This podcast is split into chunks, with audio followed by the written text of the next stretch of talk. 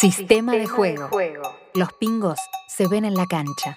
Temporada, Temporada 2023. 2023.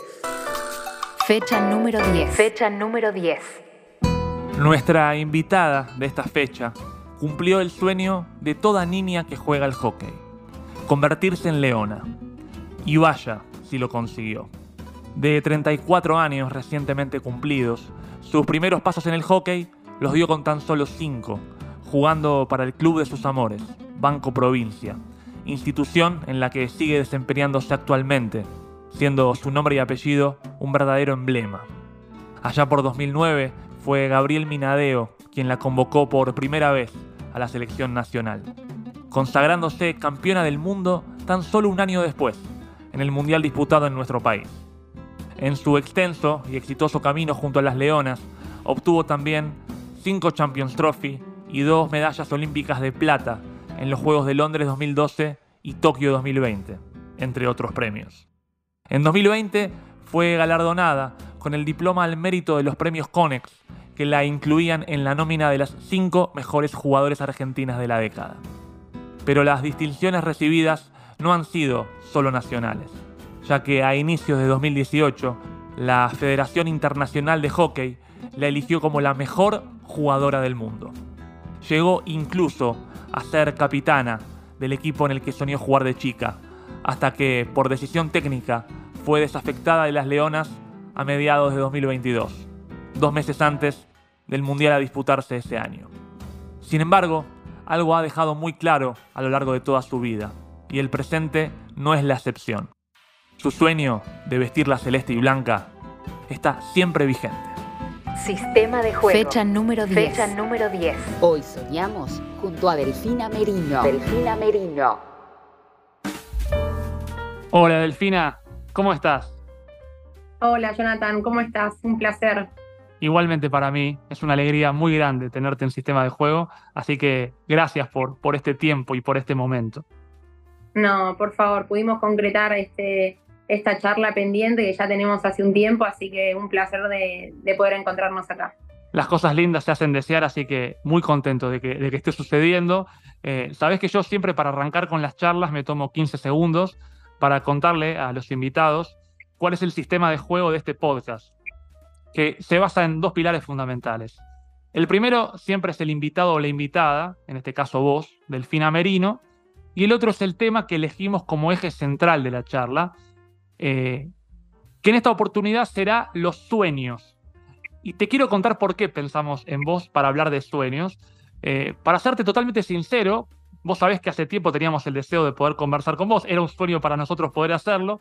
Eh, y el tema original era el derecho.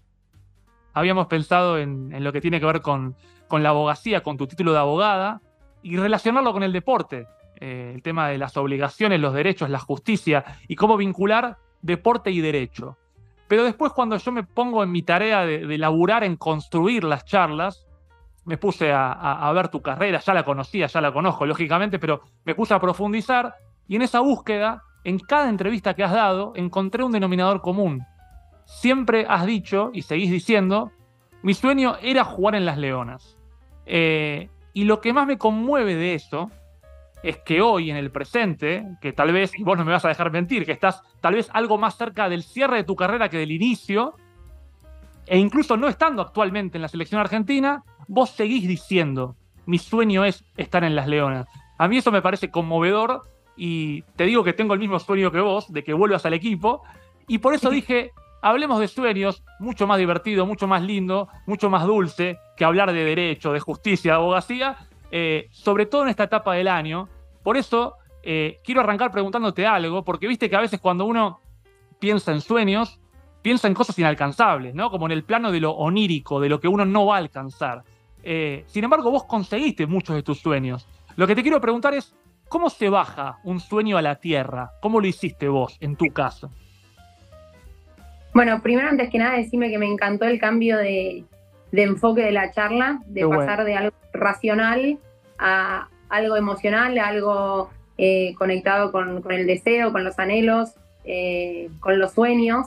Eh, me encanta. el derecho obviamente es algo que también me apasiona, pero me parece que, el hockey y los sueños y, lo que a uno lo mueve a veces a, hacer más, más cosas de la cuenta, ¿no? Para alcanzar ciertos objetivos eh, y ciertos sueños, como, como el enfoque de esta charla, eh, vale más la pena, ¿no? Para, para charlar, para exprimir, para profundizar y, nada, y meternos un poco en esta palabra. Qué bueno, qué bueno que te guste el cambio, porque te juro que escuchándote, viéndote, yo decía, va por acá, no es el derecho. Por más que seas abogada, por más que te guste, el sueño era el tema. Sí, y ser abogada, o sea, recibirme en la carrera de Derecho también era un sueño, porque cuando le empecé tampoco eh, pintaba nada fácil porque era larga. Eh, de por sí es una carrera larga de 6, 7 años y si lo haces como un ser normal, pero con el tema de las leonas a mí me, llevó muchísimo más tiempo. Entonces, también terminarla fue otro sueño este, concretado, pero eh, si empiezo a responder un poco tu pregunta, eh, la realidad es que no sé cómo hice para cumplir mi sueño. Creo que lo que más me movió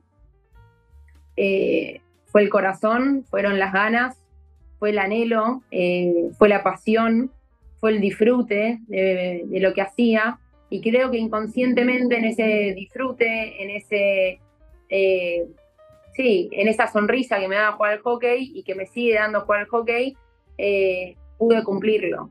Eh, sí es real que, siento que de chica tuve una determinación o, un sentir muy fuerte de ese deseo y, esto me lo ratificó mi papá una vez charlando que, que me confirmó que una vez mirando la, la Champion Trophy en Rosario en el 2004, que yo viajé a esa Champion Trophy teniendo 15 años, eh, con mi mamá, con mi papá y con una amiga del colegio, María San Martino, que invité eh, nada, para que venga conmigo porque era su cumpleaños, entonces le regalé ir a ver a las leonas. Y fuimos juntas y en ese torneo, eh, mirando el partido de las leonas, le, pregunté a mi papá cuántos años tenía Lucha y Mar. Porque mi papá tiene una empresa de, de deporte que está muy relacionado con las marcas de hockey, de palos de hockey, y Luciana en esa época eh, jugaba con, una de las marcas de mi papá. Eh, entonces la conocía él. Eh, entonces le digo, Chepa, ¿cuántos años tiene Lucha Aymar? Y creo que me dijo, no sé, no me acuerdo exacto, pero 26, una cosa así. Y yo como que en el momento hice la cuenta y le dije, voy a jugar con Lucha Aymar. Y mi, papá dice que me miró y que se rió medio como diciendo, bueno, sí, Delphi, sí. Yo en esa época, imagínate, 15 años, jugaba en la sede Banco Provincia eh, era chica y, recién empezaba con las escuelitas formativas de Buenos Aires.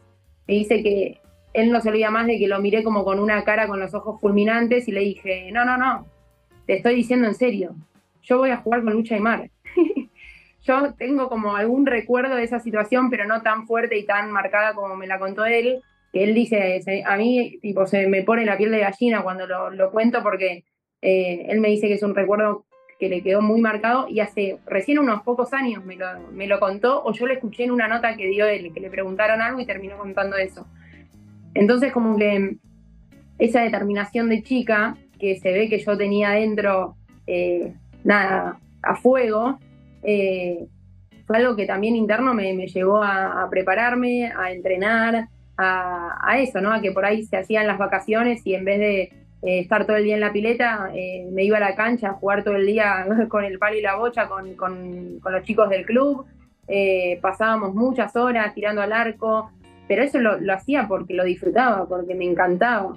Y, bueno, y el entrenamiento, después cuando se puso un poco más serio, me di cuenta que, me gustaba, que me gustaba ese estilo de vida y que quería, quería llegar a donde, bueno, a donde tuve la suerte de hacerlo, que fue a ponerme la camiseta argentina. Ese, te lo puedo asegurar, fue un sueño de, desde chica y, creo que también las culpables de sentirlo tan así y tan, tan a flor de piel eh, fue la camada de las Leonas del 2000, que yo también, siendo un poco más chica todavía, tipo 10, 11 años, eh, me levantaba a verlas jugar y, y por la tele y decía, quiero ser como ellas y corregime si me equivoco, pero así como vos estando eh, en la tribuna viendo a Lucha Aymar dijiste voy a jugar con ella, puede ser que ese mismo día ella te firmó un autógrafo o una foto tuya, siendo bastante recíproca, porque ¿qué fue lo que te escribió en esa foto? Claro, era una, una foto de Malik que estaban repartiendo ahí en el stand y yo busqué una y obviamente le, pedí que me la firme. Y, y sí, me puso, nos vemos en la selección, Delphi, un beso grande. Mira vos. Parece, ¿viste? Parece, o sea, yo cuando lo cuento digo, este joda, pero realmente pasó y se dio así. Y, cuando uno ve las cosas con el diario del lunes, decís, bueno, ¿cuánto tiene que ver la, la intensidad con lo que uno sueña y con lo que uno siente para que se convierta, ¿no? Ahora, vos hablas de intensidad, pero quiero agregar una palabra porque sé que lo sos. Disciplina. Eh, ¿Cuánta disciplina se necesita para, para ir en búsqueda de un sueño? Sí, la realidad es que es disciplina y también un poco, no quiero decir inteligencia, pero un poco fue como darme cuenta que las oportunidades que se me iban a presentar las tenía que aprovechar como sea, porque al ser de un club que, no era de los mejores, que no estaba en el nivel A, que yo por ahí iba a entrenar con, todas las de mi edad, los 15, 16 años, y los viernes, que teníamos escuelita los martes y viernes, los, los viernes por ahí las chicas se ponían a hablar entre ellas de contra quién jugaban al día siguiente, qué equipo tocaba y qué sé yo, y yo nunca podía participar de esas conversaciones porque jugaba en una liga eh, dos escalones más abajo. Eh, entonces, como que a medida que se me fueron apareciendo los huecos para yo meterme en los seleccionados, eh, todo lo que tenía que hacer a mi alcance para, para sentirme bien, para, para estar al nivel, para estar bien entrenada, para, para poder demostrar, lo hacía en el afán ese, ¿no? De decir, bueno, esta oportunidad no la quiero desaprovechar. Eh, más allá de que obviamente me gustaba y me sentía cómoda y, el hockey me apasionaba, pero también fue algo como, che, se piola porque eh, nada, el tren a veces pasa y si no te subís no vuelve a pasar. Y, frente a la situación y, mi club, dije, bueno, eh, como viene el tema, yo no puedo desaprovechar nada. Entonces, eh, entrené cuando había que entrenar, me cuidé cuando había que cuidarme. Eh, no he salido mucho en mi juventud, digamos, porque priorizaba el descanso y el no salir los sábados con, con las chicas. no sé, he faltado alguna que otra fiesta de 15, pero bueno, son todas cosas que en esos en ese momento o en esas épocas, eh, obviamente a veces me daba lástima, pero por otro lado decía, quiero estar bien para, para entrenar al inicio de la semana. Ahora, igual pienso que disciplina, inteligencia, pero también talento, porque a mí me gustan muchos deportes, pero eh, al, alto rendimiento nunca hubiese llegado. Eh, en tu caso, ¿cuánta proporción le das a tu, a tu capacidad deportiva? Porque está bien proponerse algo, pero no siempre por proponernos algo vamos a alcanzarlo. Eh, ¿qué proporción de inteligencia, disciplina y cuánta de, talento en lo que haces encontrás en vos? No, desde ya, yo creo que obviamente que un jugador para, para estar en una selección, para llegar al alto rendimiento, de por sí tiene que ser talentoso en el, en el deporte que haga, ¿no? Pero también puede pasar que no sea tan talentoso y con hay una frase que la actitud mata talento a veces. Eh, y, han llegado también jugadoras que por ahí no eran tan habilidosas, pero tenían un montón de otras fortalezas que a la hora de jugar también servían. Entonces, creo que es un mix, creo que obviamente tiene que haber una parte de juego, tiene que haber una parte física, eh, tiene que haber una parte táctica barra inteligente, porque uno para jugar también tiene que entender el juego, eh, que yo por eso también traté de, estudiar y, y, de mantener la cabeza abierta, porque creo que es un factor que te da también herramientas a la hora de estar adentro de una cancha. Y después hay un cuarto componente que para mí tiene que ver con la pata mental, ¿no? Lo que es la cabeza, lo que es la fuerza interna eh, para superar distintos momentos, para eh, apretar los dientes cuando hay que entrenar y uno está cansado. Ah, he visto un montón de jugadoras muy talentosas que por ahí no, no llegaron a ser leonas o a tener una carrera eh, fructífera en, en, el seleccionado, porque por ahí la pata de la cabeza fue lo que más les costó. Entonces, obviamente que para llegar al alto rendimiento se necesita eh, un condimento de, todas estas cosas. Eh, en algunos hay algún porcentaje más, en otros menos. Yo creo que, eh, no sé, que en, mi caso por ahí, no, no, no quiero decir no me faltó nada, pero traté de, exprimir al, al, máximo las cualidades que se necesitaban. Y después, bueno, eso, aprovechar la oportunidad cuando, cuando apareció. Y esa fuerza mental de la que hablas, esa fortaleza de la cabeza, eh, ¿vos sentís que siempre vino con vos? Ya desde ese momento que le decías a tu viejo, voy a jugar con Lucha Aymar, con Lucha Aymar, o la fuiste trabajando? Eh, ¿cómo, ¿Cómo fuiste progresando en esa fortaleza mental? No, creo que, que nací así. que, que, siempre fui eh, una persona eh, de ir para adelante por, por lo que cree, por lo que, por lo que piensa, por, por los principios, como leal a, leal a las personas. y creo que, esa fuerza la, tengo en todos aspectos de mi vida, ya sean deportivos o, fuera de la cancha también. obviamente que creo que el deporte te, te hace, digamos, no sé, como que, esta fortaleza por ahí muchas veces sea protagonista, porque a la hora de jugar eh, y, vivenciar distintos torneos, distintos momentos de la carrera de un deportista, etcétera, te hace sacarlo y, que esté a flor de piel, eh, pero me considero una persona que, esté mismo hoy, ¿no? Que no me toca estar dentro del seleccionado, eh, lo que enfrento en mi vida o, en, el, en el club o cuando estuve jugando ahora en Europa, etcétera, lo hago con la misma fuerza, con la misma confianza e intensidad. Entonces, eh, no sé, creo que un poco hay cosas que uno nace con, con algo, ¿viste? Sin dudas, y se recibe. Es, cuando se te ve jugar y cuando se te escucha, se, se transmite eso que, decís. Estábamos hablando de, un montón de cosas, de la cabeza, de la mente, de la disciplina, y me gustó lo que hablaste de la inteligencia. Eh, y yo lo conecto con otra palabra que agrego, si te parece, que es el timing, el momento para las cosas, porque las cosas tienen un momento en particular. Yo al día de hoy puedo soñar un montón de cosas, tengo 40 años y eh, sigo soñando con jugar en la escaloneta o con darle un pase a Ginobili. Ginobili ya no juega, ya tengo 40, no tengo el talento, nadie me impide soñarlo. Me imagino haciendo un gol decisivo en un partido importante, pero ya no va a pasar eso. Eh, ahora, en simultáneo tengo a mis sobrinos que sí están en edad de poder soñar con cosas que puedan realizarse dentro del mundo del deporte. Tengo seis sobrinos que están entre los 9 y los 16 años. Dos de ellas juegan al hockey justamente. Eh, tengo un sobrino que juega al fútbol, otro al vóley, no me quiero olvidar de ninguno, al judo, al sexto bol. Eh, y cuando los veo, yo tengo la actitud de tío copado que les dice disfruten, diviértanse, no se dejen presionar. Acá el objetivo es divertirse, jugar, entretenerse. Pero al mismo tiempo veo que ellos este, sufren cuando pierden, no faltan a entrenar, tienen un alto nivel de compromiso. Si algún día ellos quisieran llegar lejos, al alto rendimiento, a la selección de algún deporte, ¿en qué momento, a qué edad te parece vos y de qué manera se genera el quiebre para que la exigencia sea mayor en esos chicos que tienen intención de llegar lejos, que tienen el sueño y que tienen el potencial?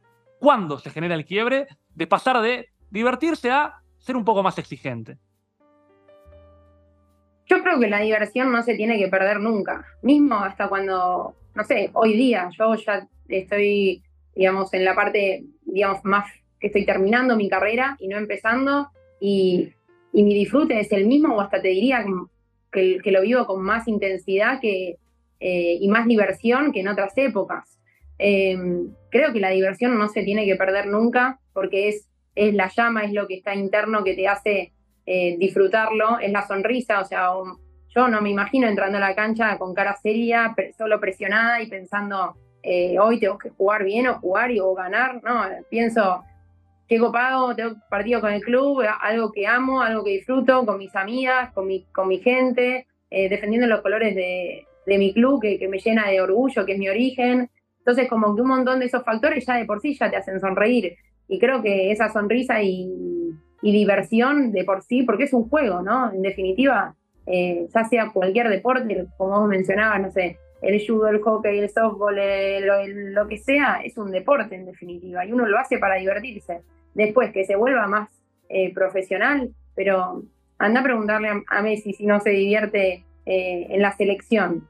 Entonces digo, la diversión no se tiene que ir por más de que se ponga más serio el asunto o, no sé, o, se vengan torneos más importantes o, o Juegos Olímpicos, o mismo hay, hay partidos eh, del seleccionado con las Leonas que yo me divertí un montón y eran finales.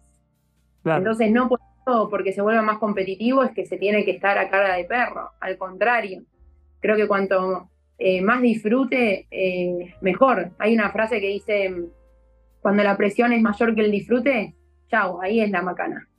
Y ahora que lo decís, pienso que, justamente Messi, por ejemplo, empezó a tener mejores resultados en la selección cuando se empezó a divertir más. Exactamente, entonces yo no, yo no, no quitaría ¿no? Esa, esa, diversión o ese disfrute, al contrario, y si, y si se vuelve más serio, bueno, que se vuelva en ciertos aspectos, pero la esencia, eh, obviamente que en estos aspectos que hablábamos antes del entrenamiento, de la estructura, del descanso, eh, de por ahí de la alimentación, si ya estás en un, nivel mucho más avanzado, pero eh, en definitiva, si no te divertís, ¿para qué lo haces? O si no lo disfrutás, ¿para qué lo haces? ¿no? A mí muchas charlas o campus o, o cierres en los que por ahí uno habla, te preguntan, che, ¿cómo, cómo hago para que, mi hija sea leona? O, mismo las chicas, ¿no? Tipo, ¿cómo hago para, para llegar y ser leona? Y yo siempre digo lo mismo, digo, vos entrenate, dalo todo cada vez que puedas, aprovecha todas las oportunidades que tengas y divertite y disfrutá de lo que haces. Si vos no te divertís y no disfrutás, eh, o sea, no, no, no tiene sentido la ecuación. Te digo que voy a cortar este fragmento y se lo voy a dar a mis, a mis dos sobrinas, porque además dicen, viste que todos los padres quieren que lleguen muy lejos, pero parece que son muy buenas también, tienen expectativa de, llegar a las leonas, por una cuestión meramente de, que las leonas son un emblema, eh, llegar ahí es tocar el cielo del hockey, así que eh, voy a cortar este fragmento para que nunca se olviden de divertirse, y pienso, mientras te digo esto, que la propia Meia Sega, charlando para este mismo podcast, me habló de esta diferencia entre disfrute y diversión. Eh, ¿Encontrás una diferencia entre disfrutar y divertirse jugando? Sí, puede ser también. Creo que la diversión por ahí es más, lo, pongo un poquito un escalón más abajo, ¿no? Ya cuando encontrás el disfrute es algo más pleno, ¿no? O sea, la diversión es por ahí, bueno, me divertí un ratito. El disfrute es algo que te genera un disfrute más constante, más abarcativo por ahí. Eh, pero como te digo, me parece que cualquier persona que haya practicado eh, deporte en alto rendimiento o haya, o haya disfrutado de, representar a la Argentina, eh, yo creo que, siempre dicen, ¿no? Voy a dejar de hacerlo en el momento que ya no lo disfrute. Esa es la palabra. En el momento que ya no, me levante y diga, che, qué ganas de, esto. Entonces, eh, en, en, los distintos ámbitos, sea amateur, sea profesional, creo que la diversión, en definitiva, es un juego el deporte. Sin dudas. Aparte, como decís, el disfrute es algo más profundo. Eh, mi compañera Ingrid disfruta de hacer stretching, por ejemplo. Eh, ¿Cómo disfrutás de eso? Bueno, evidentemente hay algo incluso en eso que no parece divertido, que es disfrutable. Eh, es mucho más profundo, sin duda. Vos recién hablabas hace un rato del Club de tus Amores, de Banco Provincia. también mencionaste a tu viejo antes. Y entiendo pensando un poco en el origen de los sueños, en la fábrica de sueños que somos, eh, nos imaginamos un futuro donde pasen cosas. Eh, y entiendo que la familia Merino, desde tus bisabuelos para acá, tiene una alta relación con el hockey como deporte y con Banco Provincia como club. Eh, te hago una pregunta parecida a la que le hice al chino Simonet. Viste que el chino es un emblema del handball en Argentina. Toda su familia jugó el handball. Yo le pregunté a él si él se hubiese interesado por el handball en caso de que sus padres hubiesen sido contadores, por ejemplo. Te pregunto lo mismo, ¿crees que tu sueño hubiese estado ligado al hockey si tu familia no hubiese tenido vínculo con el deporte? Es una buena pregunta y yo creo que un poco somos por nuestras familias, ¿no? por nuestros papás o por ahí por las decisiones, no decisiones, pero digamos por, por las oportunidades o posibilidades a, las que ellos nos acompañan de chicos. Eh, yo por ahí me tocó nacer en una familia de deportistas eh, sin duda, de Banco Provincia. Y mi papá y mi mamá jugaban al hockey en el club. Y yo tengo una foto con mi papá después de un partido de él. Yo creo que, no sé, tenía siete meses, ocho meses y estoy con un palito en la mano ya. Entonces, em, la verdad que no sé si el hockey hubiese estado en mi vida, si nacía en una familia que por ahí no era de, deportistas. Por ahí, por ahí conocía el hockey por medio del colegio o, por ahí no, porque por ahí no había hockey en ese colegio al que iba. Qué sé yo, son todas cosas que un poco están marcadas por, por las decisiones o, posibilidades, te vuelvo a decir, que, uno tiene de chico.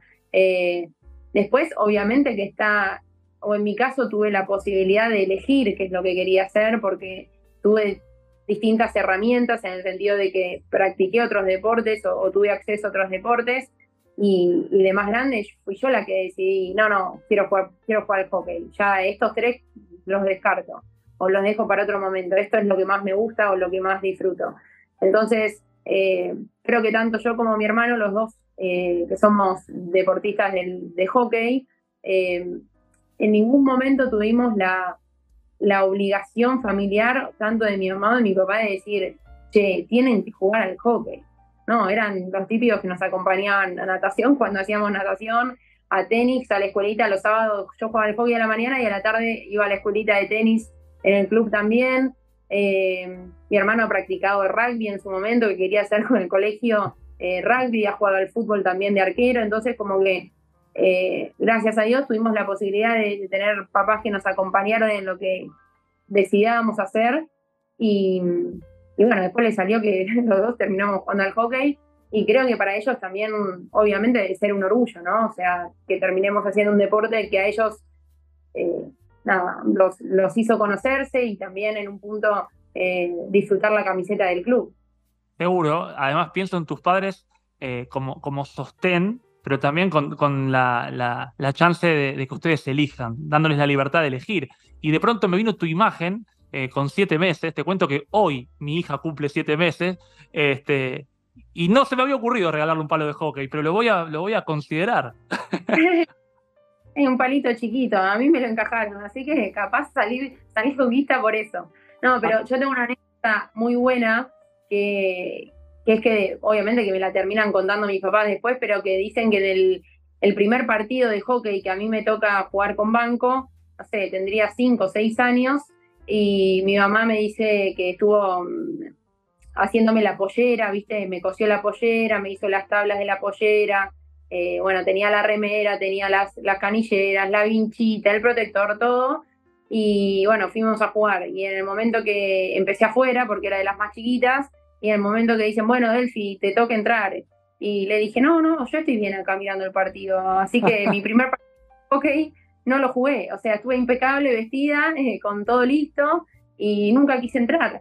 Y nada, y no entré y no pasó nada, al contrario, o sea, se, acompañó desde ese lado. Entonces, eh, eso es también lo que me da gracia o me da ternura en un punto que digo, eh, qué suerte tuvimos de, contar con papás que nos apoyaron, que estaban ahí afuera, ¿viste? No diciendo, ah, no, tenés que entrar, pero te, te, vestí de, lunes al viernes, me hice toda la pollerita, entras a jugar. No, no. Y yo, rebelde, dije, no, yo no quiero, estoy bien acá sentada. Vos habías ido a una fiesta, a mirarla, a disfrutarla desde afuera. Sí, se ve que quería tomar el timing de lo que estaba pasando todavía. Sabes que conecto esto con algo que una vez le pregunté a Cecilia Biagioli, la nadadora, eh, porque viste que a veces te dicen, te tienen que empujar a veces cuando uno está temeroso, porque a veces un empujón sirve. Y ella me contó que un entrenador que tuvo, eh, para que ella aprendiera a nadar, porque fíjate, nadadora y tenía miedo a la pileta, al agua, y lo que hizo aquel entrenador fue tirarla al agua, de sopetón, de prepo. Y le pregunté, ¿te sirvió ese empujón? por lo menos en el caso de ella me dijo, no, no me sirvió, eh, me costó mucho más después de empezar. Por eso conecto esto con lo que tus padres hicieron de no apurarte, no presionarte, dejarte contemplar hasta que vos decidas entrar a la cancha. No, no, no te digo que tienen la fórmula mágica, ni idea, capaz, eh, no, sé, otros eh, lo, intentan arengar y lo meten igual y tampoco, y por ahí sale bien también, no es que digo que tengan la fórmula mágica, pero lo, lo relaciono al hecho de, che, tus papás eran hockeyistas, tenías como la presión o sentiste que tenías que hacer eso. No, la verdad lo terminé eligiendo eh, porque me apasionó, esa es la palabra. Sin dudas que sí, y en la charla venís mencionando a tus viejos, a tu familia, y el origen del hockey no está solo en tu familia, sino también en el club, en Banco Provincia. Eh, quiero preguntarte, desde Banco Provincia, pero extrapolándolo al resto de los clubes formativos del país y del mundo, si querés, ¿cuál te parece el rol de los clubes en la construcción de sueños de los chicos? ¿Cuál es la importancia de los clubes para que los chicos justamente puedan soñar con, llegar lejos en el deporte? Yo creo que el club eh, no solo es un canal para poder empezar a cumplir sueños o empezar a, escribir sueños, sino creo que es mucho más, ¿no? Es un, es un lugar de contención, es un lugar de amistades, es un lugar de origen, es un lugar de pertenencia, eh, es un, un, lugar de pasión, eh, son muchos conceptos los que abarca un club. Y mm, yo siempre digo que en los momentos por ahí más difíciles de mi carrera, porque obviamente que tuve momentos increíbles y tuve otros que por ahí me costaron un poco más, y en esos momentos que por ahí las cosas se ponen más difíciles, yo siempre en mi club encontré un refugio de, contención, de amor, de incondicionalidad, eh, de mucho cuidado, de mucho eh, viste, abrazar y cuidar en los momentos que por ahí no son los que uno brilla, porque en el momento en que uno brilla, están todos. Y en los momentos que por ahí las cosas no salen tan bien, eh, son pocos los que están. Y el, mi club, por lo menos, eh, yo siento eso, ese hogar, ese lugar de casa, de incondicionalidad. Entonces, es mucho más que, un, que una herramienta para poder empezar a cumplir sueños o formar parte de un equipo, o practicar un deporte o hacer una vida social eh, más desde ese lado, sino que se convierte en, en, algo mucho más grande, en una, en una familia, en un, en un lugar de pertenencia en, colores, en, algo mucho más inexplicable que solo un lugar social. Sabes que pensaba en, algo que te escuché contar a vos sobre tu postura en relación al profesionalismo en el hockey en la Argentina, justamente vinculada a esto, de que los clubes, tal vez si bien el hockey no es profesional en la Argentina, pero te dan algo que es intangible, que es abstracto, pero que es tan profundo como lo que estás diciendo. Está claro que, no sé, en Holanda vos jugaste la primera mitad del año y ahí hay ocho canchas de agua, acá tal vez los clubes tengan una a lo sumo. Eh, sin embargo, lo increíble es que haya paridad. Cuando Argentina juega contra Holanda, son partidos parejísimos. Este, tiene que ver con eso, con esa pasión, con esa identidad, con ese amor, que se pueda empardar tanto eh, ante la diferencia de infraestructura entre un país y el otro. Mira, hay una frase de una publicidad que decía, este, para todo el resto existe Mastercard o algo así, era como para, para, bueno, hay cosas que no tienen precio. Mm. Y, para mí todo esto que mencioné antes de lo que te da el club, no tiene precio. por lo menos a, mí, a Delfina Merino, hoy, hoy viene otro club y me dice, venite a jugar, no sé, a, a Ciudad, por esta plata, muchas gracias, pero no. ¿Por qué? Porque a mí lo que encuentro en Banco Provincia para mí es, eh, es intangible, ¿no? No, lo, no, lo puedo, no le puedo poner un precio material. Mm. Entonces, es ahí donde yo eh, no termino de decir, ah, sí, que el hockey sea profesional en la Argentina, porque no me iría de mi club. Después, si, si el club consigue sponsors, si se vuelve más profesional en el hockey, pero uno puede seguir ligado a sus orígenes, bueno, ese es otro tema, pero desde el hecho de che, vos te irías de tu club por, por dinero. Yo, Delfina Merino, no, pero por esto, por lo que digo, porque para mí mi club o, ese lugar me da cosas que, o me dio cosas en, toda mi carrera, y mismo para momentos de disfrute. Yo me acuerdo en el Mundial de Rosario 2010, en la final yo levantaba la cabeza frente al arco que atacábamos a la izquierda arriba y había media tribuna de toda gente de mi club, de gente que me que me vio nacer, de compañeras, de jugadoras de todas las divisiones. Y yo ese día salí campeona del mundo y pude disfrutarlo con mi club. Eh, y eso no, no tiene precio. Y esas relaciones, ese origen para mí eh, valen muchísimo. Sabes que así como vos sos abogada, yo soy contador. Eh, y alguna vez charlábamos con amigos y yo les decía, ¿por qué creen que la gente hace cosas ad honorem? Porque lo que no está recibiendo tal vez sea retribución económica, pero existen retribuciones de otro tipo. Eh, en los balances no aparece el amor, no aparece la pasión, no aparece la alegría, el disfrute y la diversión, pero sin duda que tienen un valor tan alto que generan que uno diga, bueno, mira, esto lo hago aunque no me paguen. Incluso si tuviera que pagar, evidentemente uno está recibiendo un montón. Lo que pasa que eh, las frías finanzas no te lo dicen en números, pero en el corazón se siente. Totalmente, comparto y, es una analogía perfecta. Eh, qué lindo, qué lindo que abogado y contador puedan ser humanos, porque viste que a veces este, se genera esta cosa de frialdad, de que los números, las leyes, se puede ser humano, está demostrado. No, por eso te dije que, más allá de que es muy interesante poder charlar de, cómo el derecho toca el deporte en un punto, pero, pero es algo mucho más racional que el hecho de, che, ¿cómo, cómo cumpliste sueños? Eh, me encanta mucho más esa parte qué bueno que sea así. Hablando de sueños, yo no sé si lo tenías o no, pero además de jugar en las Leonas, fuiste elegida la mejor jugadora del mundo. Y está claro que no fue casualidad ni un poco, porque un año antes había sido nominada entre las tres mejores y después ya sido galardonada como la mejor. ¿Eso lo soñaste en algún momento o, llegó por, por tu propio mérito sin pensarlo? No, la verdad que no lo soñé como, como sí soñé ponerme la camiseta de Argentina. Eh, sí, después del 2015 dije, que bueno, por ahí como estaría divertido salir mejor jugadora.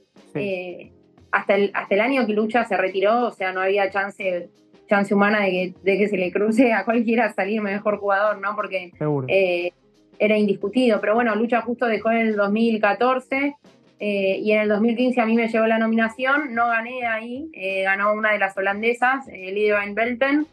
y después, bueno, cuando me tocó el 2017, tampoco era un, era un sueño, era, bueno, qué sé yo, no lo quiero, no le quiero sacar mérito, ¿no? Pero no lo sentí tan así fuerte como, como siguen jugando las Leonas. Lo mismo me pasó con el club.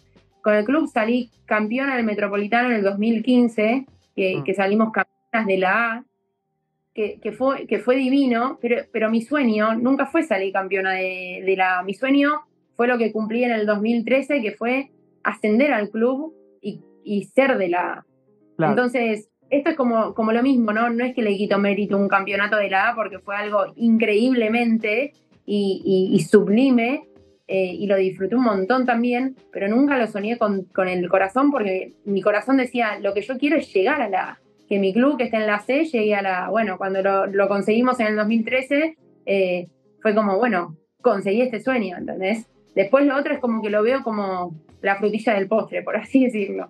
Claro, porque lo que veo de lo que decís es una mirada muy colectiva, no tanto individual. Eh, es más importante ser parte que ser la mejor, ¿no? En, algún punto. Sí, qué sé yo, con el campeonato de, salir campeonas también era algo colectivo, pero como que, mi sueño nunca fue a, más allá del primer escalón que era formar parte, ¿no? Eh, y mismo formar parte tanto de las leonas como formar parte de la máxima categoría del hockey argentino. Eh, que esos dos sí eran colectivos.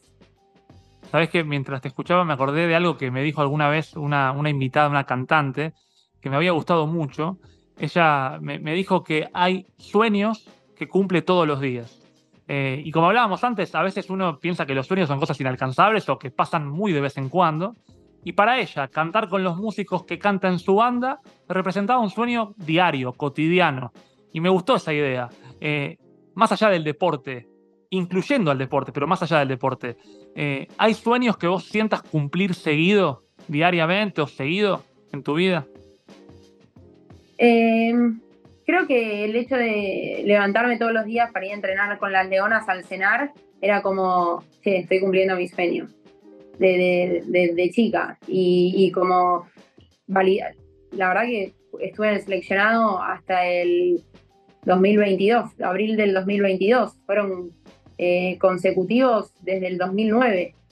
Y mm. todos los días levantarme y ir a entrenar al cenar, para mí era un disfrute total. Nunca fue un, trabajo, nunca fue una carga, nunca fue eh, algo así. Por ahí me decían, yo, siempre dije, yo la verdad no, no sé lo que es trabajar. Y me decían, no, pero vos trabajás de, de leona, por así decirlo, de ir a entrenar todos los días. Y yo tipo, sí, pero para mí eso no es un trabajo, o sea, no, no, no lo sentía como un trabajo.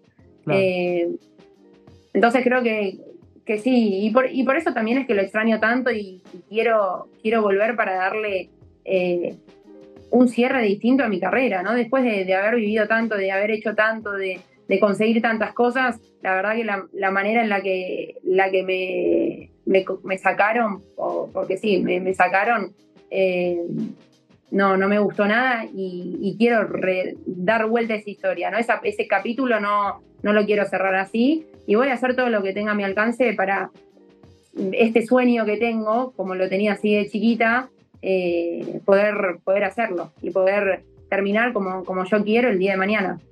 ¿Y, qué sacaste de esa, de afectación repentina del equipo? ¿Qué, qué tomaste para sacar eh, como mujer resiliente eh, cosas positivas al día de hoy? ¿Qué tomaste de eso? Más allá de que tu mirada al respecto sea como, che, no me lo merecía, no fue la forma, independientemente de eso, ¿qué pudiste tomar para, para crecer en torno a esa decisión? Creo que fue uno de los desafíos más grandes que, tuve en mi vida por, por lo repentino que fue, por, por digamos, lo, abrupto, porque fue de un día para el otro y, nunca, nunca lo vi venir. Eh, no es que tampoco había lista al día siguiente, o sea, fue fue muy, eh, muy brusco. Entonces, eh, de un día para el otro, tener que cambiar toda la estructura de vida, porque bueno, de un día para el otro no tenía que levantarme más para ir a las 8 de la mañana al cenar. Eh, yo ya me había recibido en el 2020, entonces también el tema del estudio no lo tenía.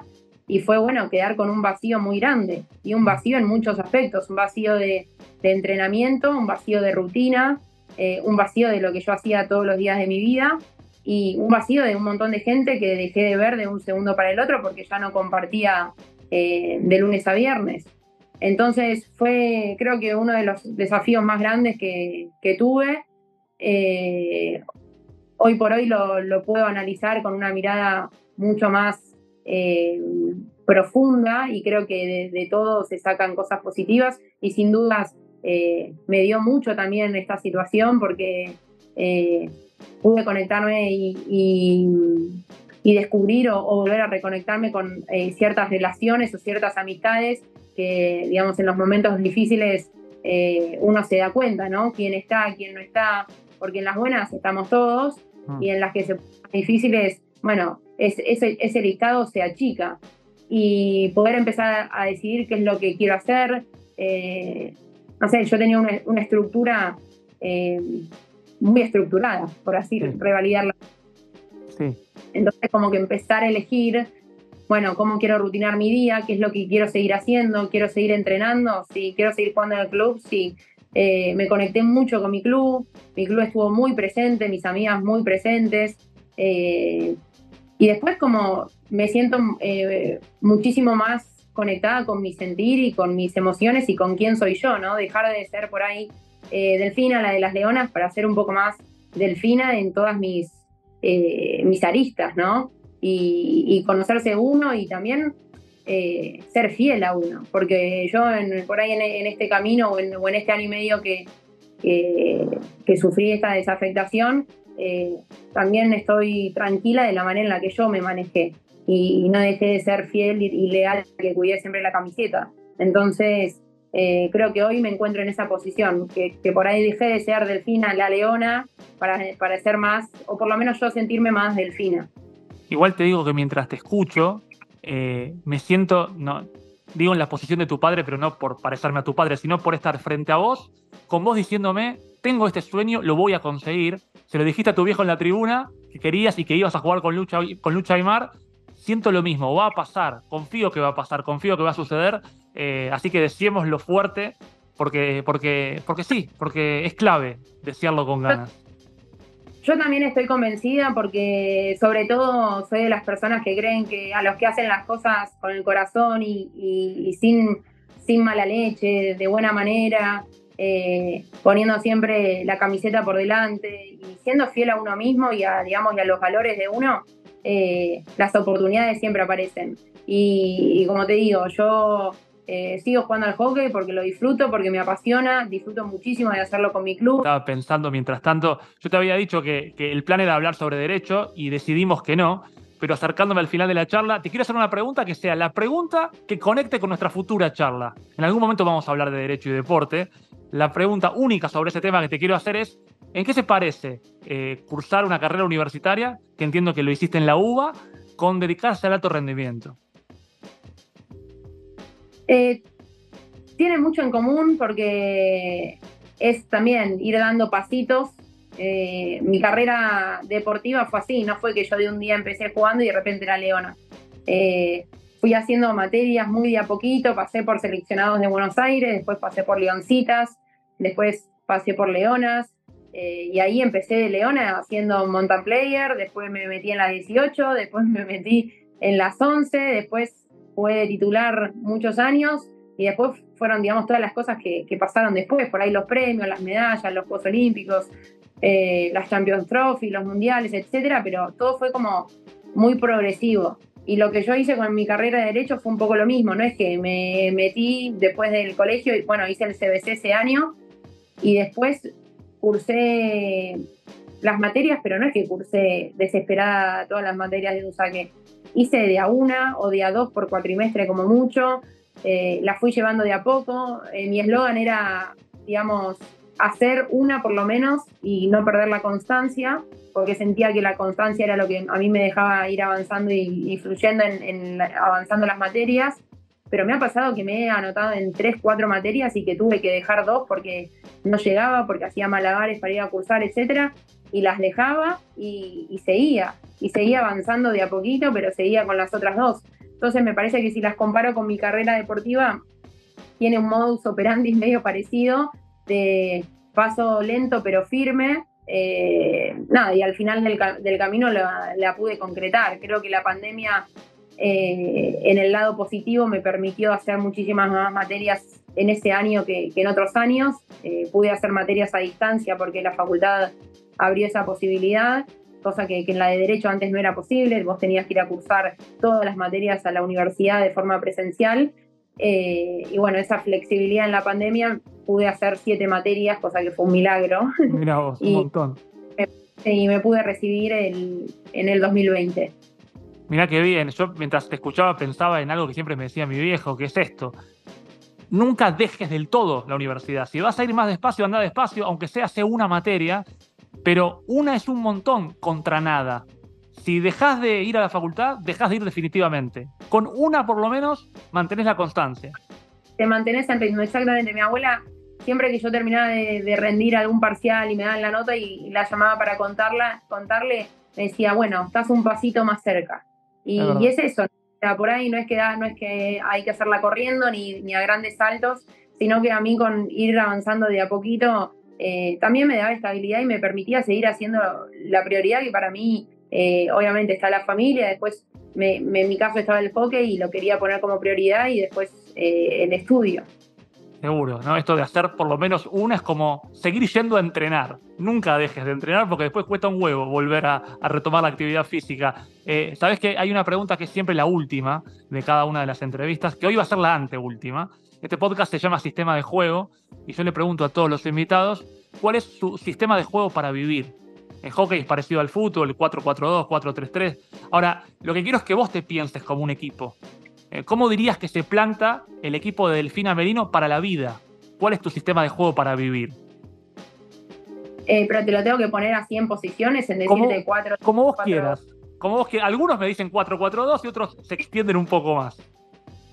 No, yo creo que es un, es un equipo, te lo voy a dar en características. Muy bien. Eh, es un equipo que, se, que se cuida, que se mantiene seguro, eh, pero que va para adelante, que, si hay espacio y, se siente firme, aprovecha para ir adelante sin ninguna duda.